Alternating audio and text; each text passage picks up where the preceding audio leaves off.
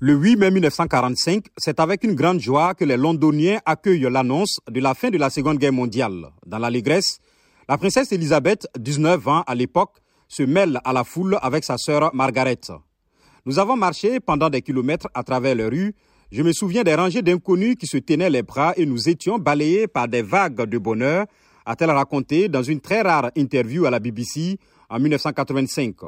Je me souviens que nous étions terrifiés à l'idée d'être reconnus, a-t-elle ajouté.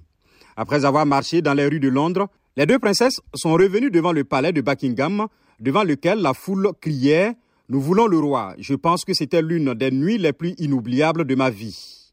Puis le 7 mars 1969, la reine reprend le métro pour la deuxième fois de sa vie lors de l'inauguration d'un nouveau tronçon du réseau londonien. Elisabeth II, qui avait pris le métro une première fois en 1939, a accompli un court trajet dans la cabine de pilotage aux côtés du conducteur qui a ainsi connu son jour de gloire après 34 années de service.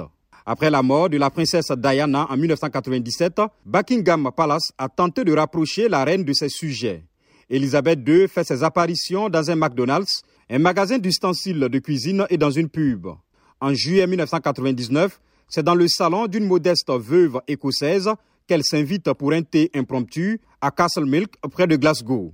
Elle a pris du thé mais n'a pas touché au biscuit au chocolat, a commenté la presse.